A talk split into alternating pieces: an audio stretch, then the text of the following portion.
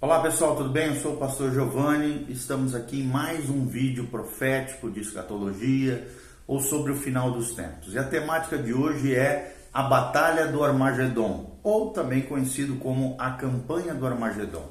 E nós estamos baseados no trecho da palavra de Deus, no livro de Apocalipse 16, de 12 a 16. Olha o que diz a palavra de Deus, está aqui a Bíblia Sagrada.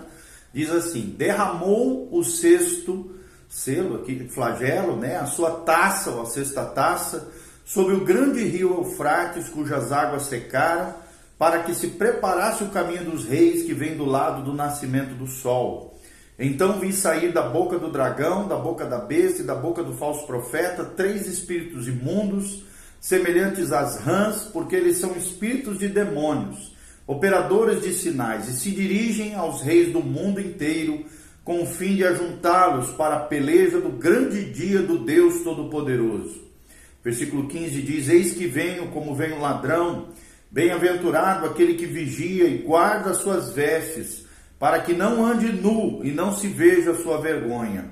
Então os ajuntaram no lugar em que hebraico se chama Armagedon. Armagedon. Então, aí a nossa temática, a batalha do Armagedon. Então nós precisamos entender aqui, refletir que os reis da terra e de todo o mundo serão reunidos pela atuação da trindade do inferno, que é o dragão, Satanás, a besta e o falso profeta. Né? Então esse ajuntamento das nações da terra acontecerá num lugar, conforme nós lemos aqui em Apocalipse 16, 16, chamado Armagedon. Lá será o lugar geográfico específico onde Deus julgará as nações por haverem perseguido a Israel, conforme Joel 3, versículo 2. Então, por causa da sua iniquidade, né, todas as, da iniquidade de todas essas nações, conforme Apocalipse 16, 15 menciona, por causa dessa sua impiedade, eles serão julgados em Armagedon. É, isso também está declarado aqui em Apocalipse 16, versículo 9. Então, defende-se como é, de de forma comumente aqui, né? Que a Batalha do Armagedon também é um acontecimento isolado que ocorrerá logo antes da segunda vinda de Cristo à Terra. Ou seja, a extensão desse grande movimento no qual Deus lida com os reis do mundo inteiro, conforme Apocalipse 16, 14, não será percebida a menos que se compreenda que a peleja do grande dia do Deus Todo-Poderoso, de Apocalipse 16, 14, não é uma batalha isolada, mas uma campanha que se estende pela última metade, ou, ou seja, pelo final do período tribulacional.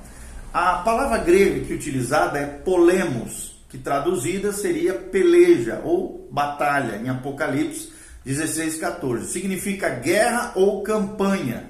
Enquanto machê, que é outra palavra grega aqui, significa batalha. E às vezes né, é, é, se refere a um único combate. Essa distinção é observada por Trent, né, Richard Trent, na sua obra The New Testament Synonyms, ele trata sobre essa palavra, e Tyre também confirma isso, Joseph Henry Tyre, na sua obra Greek English Lexicon of the New Testament. E, e Vincent também, é, Marvin Vincent, na sua obra Word Studies in the New Testament, também usa essa palavra, é, fala dessa palavra polemos como uma campanha né, de Apocalipse, é, mencionada ali em Apocalipse 16, 14. Isso significaria então que esses acontecimentos que culminam com o ajuntamento em Armagedon, na segunda vinda de Cristo, né, antes da segunda vinda de Cristo, são vistos por Deus como uma campanha unificada do anticristo, bem como os seus exércitos. Onde será localizada essa campanha? A localização dessa campanha é uma pergunta que surge e nós queremos trazer a resposta para você. A Bíblia fala que será no Monte Megido, situado né, a oeste ali do Rio Jordão, no centro-norte da Palestina, a cerca de 15 quilômetros da cidade de Nazaré, e 25 quilômetros da costa do Mediterrâneo, do mar Mediterrâneo. Encontra-se então uma planície ali onde ocorreram já muitas batalhas do povo de Israel. Lá, por exemplo, Débora e Baraque derrotaram os cananeus em Juízes 4 e Juízes 5. Gideão também nesse local triunfou sobre os medianitas, mencionado em Juízes 7. Lá também Saul foi morto na batalha com os filisteus, conforme relatado em 1 Samuel 31, 8. E Acasias, também o rei Acasias, foi morto por Jeú nesse local específico, conforme 2 Reis 9, 27. Lá também Josias foi morto, o rei Josias foi morto na invasão pelos egípcios, relatado em 2 Reis 23, 29 e 30, e 2 Crônicas 35, 22 também tem uma menção a isso. É, Vincent, um grande teólogo, erudito, escatologista, também menciona o seguinte sobre esse detalhe de Megido. Ele fala assim: Megido localiza-se na planície de Esdrelon, que significa que é, ou seja, isso significa que foi o local escolhido para o acampamento em todas as batalhas travadas na Palestina, desde os dias de Nabucodonosor, rei da Síria, até a desastrosa marcha de Napoleão Bonaparte do Egito até a Síria, onde judeus, gentios, sarracenos, cruzados, franceses, anticristãos, egípcios, persas, drusos, turcos e árabes, guerreiros de todas as nações debaixo do céu, armaram ali já suas tendas nas planícies de Esdrelon e contemplaram ali seus estandartes nacionais umedecidos pelo orvalho de Tabor e de Hermão. Ou seja, grandes batalhas ao longo da história humana já ocorreram nesse vale chamado Vale de Megido. Existem várias outras localidades geográficas também que vão englobar essa campanha. Joel 3, 2 e versículo 13 fala de acontecimentos que ocorrerão no Vale de Josafá, que parece ser uma área extensa a leste de Jerusalém. Já Ezequiel 39, 11 fala do Vale dos Viajantes, que poderia referir-se também à mesma área que o Vale de Josafá, né, é, é, que o Vale de Josafá aqui, visto que era uma rota né, muito conhecida na saída ali de Jerusalém. Isaías também, 34 e 63, é um segundo destaque que nós trazemos aqui, é, retratam a vinda do Senhor de Edom ou e, e do Meia, né? ou seja, do sul de Jerusalém, quando ele retornar com o seu julgamento. O terceiro destaque que nós damos aqui é que a própria Jerusalém é vista como centro do conflito nos escritos proféticos, nos escritos aqui da palavra de Deus. Você pode ver isso em Zacarias 12, 2, é, a 11, né? E Zacarias 14, 2 também coloca ali Jerusalém, a cidade de Jerusalém, como centro do conflito nesse julgamento no final da tribulação. Então, desse modo, essa campanha, que seria a palavra mais correta, em vez de batalha do Armagedon, a campanha do Armagedon estende-se das planícies de Esdrelon ao norte, atravessando Jerusalém até o vale de Josafá, ou seja, a leste né, do, do vale de Josafá, próximo ali a Edom, ao, sul, na verdade, de Edom.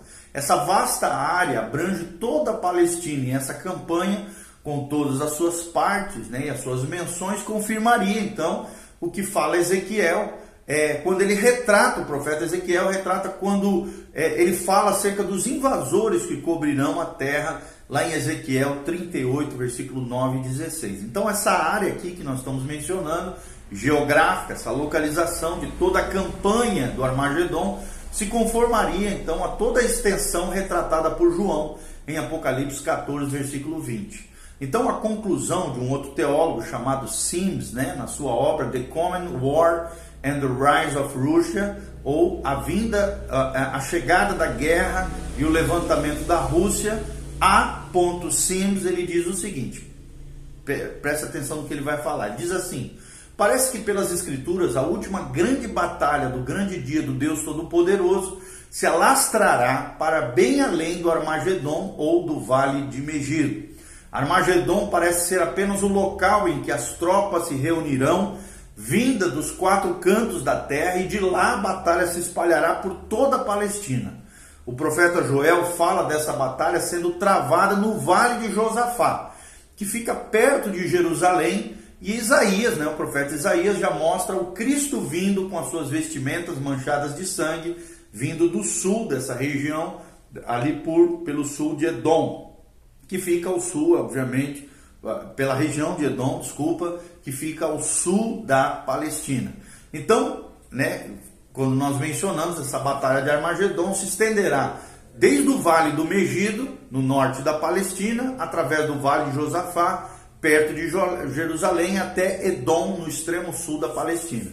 Então, com isso, concordam né, as palavras do profeta Ezequiel de que os exércitos dessa grande batalha virão para cobrir toda a terra, é o que diz a Bíblia. Ou seja, o livro de Apocalipse também fala que o sangue correrá dos freios dos cavalos por 1.600 estádios, e foi observado aqui que 1.600 estádios cobrem toda a extensão da Palestina. Mas Jerusalém aqui, sem dúvida, será o centro de interesse durante a batalha do Armagedon, pois a palavra de Deus diz o seguinte: Reunirei todas as nações contra Jerusalém para a batalha. É o que fala o teólogo A. Sims na obra The Common War and the Rise of Russia.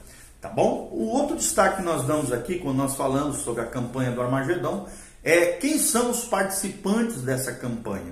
E a resposta é que será uma coligação de nações durante o período tribulacional, como nós já mencionamos em vídeos anteriores. Então, haverá quatro grandes poderes mundiais. Em primeiro lugar, uma federação encabeçada pelo anticristo, sob a liderança dele, da besta do anticristo, uma federação de dez reinos, né, que constitui a forma final do ressurgimento do grande império romano, que vai ser o poder gentílico mundial. Segundo grupo, né, seriam as federações do norte, ou seja, da Rússia e seus aliados. O terceiro, né, confederação, seria os reis do leste, ou os povos asiáticos de além do rio Eufrates. E o quarto poder, né, o agrupamento de reis, seriam os reis do sul, uma espécie de poder ou coligação de poderes vindo do norte da África. E deve ser acrescentado aqui outro grande poder em virtude da sua participação ativa também nessa campanha, que é o Senhor Jesus com seus exércitos celestiais na segunda vinda de Cristo, né? Embora, é claro, a hostilidade dos quatro primeiros seja uns contra os outros e também contra Israel, conforme relatado em Zacarias 12, Zacarias 14, né? E também é mencionado no Salmo 2, versículo 2, Isaías 34, Apocalipse 16, Zacarias 14 e várias menções sobre este assunto, ok? Como é que vai ser a invasão pela Confederação do Norte? É o que nós vamos abordar no vídeo seguinte. Então continue conosco, nós vamos estar falando um pouquinho sobre isso, tá bom? A invasão da Confederação do Norte aqui, é, nós vamos abordar então no vídeo sequencial. Continue conosco, Deus te abençoe. Em nome de Jesus, amém e amém. Siga as nossas redes sociais, dê um joinha, faça os comentários e não esqueça de seguir o nosso canal. E te convido a assistir todas as ministrações, a série de estudos sobre escatologia do pastor Volteni, todas as pregações dos preletores da Igreja Batista Betel no site betelonline.com.br. Você pode clicar ali ao vivo, pregações anteriores e vai aparecer todos os nossos preletores e as suas ministrações maravilhosas para abençoar o teu coração. Também compartilhe esse vídeo com outras pessoas. E se você quiser semear também nos nossos ministérios, aqui estão os links para que você faça isso de maneira mais eficaz. Que Deus abençoe sua vida, seu coração, sua família, em nome de Jesus. Amém e amém.